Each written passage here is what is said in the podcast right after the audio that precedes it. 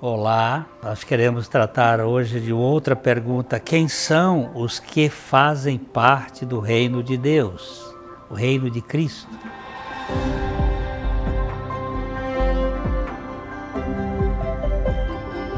Aqui no Vale Estreito, nós temos como finalidade compartilhar o Evangelho. Nós pedimos que você se inscreva no nosso canal isso nos ajuda para que a plataforma distribua esse conteúdo para outras pessoas e também compartilhe com outras pessoas, amigos, para que eles conheçam um pouco mais desse, dessa mensagem do Evangelho. Então, a excelência da pessoa e da obra de Cristo é vista assim. O Pai nos libertou do império das trevas e nos levou para o reino do Filho do seu amor, no qual nós temos a redenção, a remissão dos nossos pecados e nos tornar qualificados para sermos participantes da herança dos santos na luz.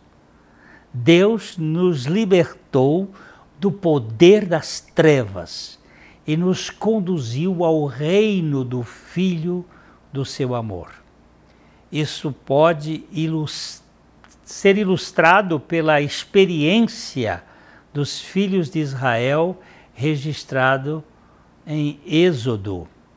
Eles estavam morando no Egito, gemendo sob os açoites dos capatazes, por um ato maravilhoso, Deus os libertou daquela terrível escravidão e os conduziu pelo deserto até a terra prometida.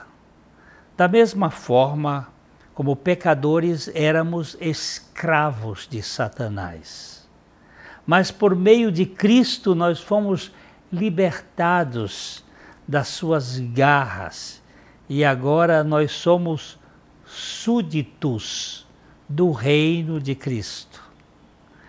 O reino de Satanás é um reino de trevas, uma ausência de luz, uma ausência de alegria, de contentamento. O reino de Deus é de amor, o que implica a presença da luz e da alegria. O reino de Cristo é luminoso, é caloroso, é exultante. O reino de Cristo é visto nas Escrituras em vários aspectos diferentes. Quando ele veio à Terra pela primeira vez, ofereceu um reino literal à nação de Israel. Quando isso ficou claro para eles, rejeitaram o seu reino e o crucificaram.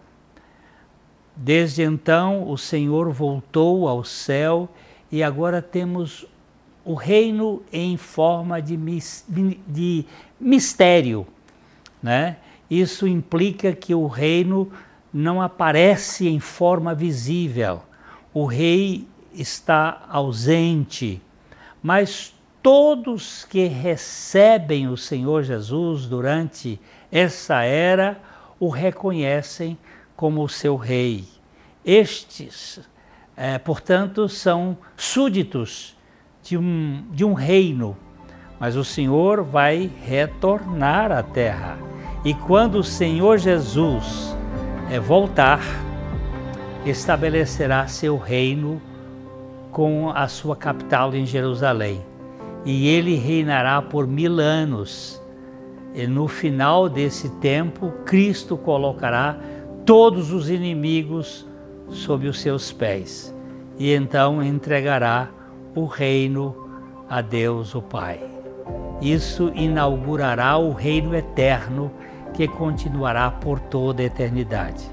Você pode dizer com toda certeza: Eu pertenço a esse reino, que Deus lhe dê essa graça se você morreu e ressuscitou juntamente com Cristo, você pode ter certeza absoluta que fará parte desse reino. Eu espero que você reflita nessa mensagem. Não se esqueça de deixar o seu like, inscrever-se no nosso canal para que essa mensagem do Evangelho chegue a mais pessoas e compartilhe para que outros também possam crer no Evangelho. Até a próxima e o nosso abraço.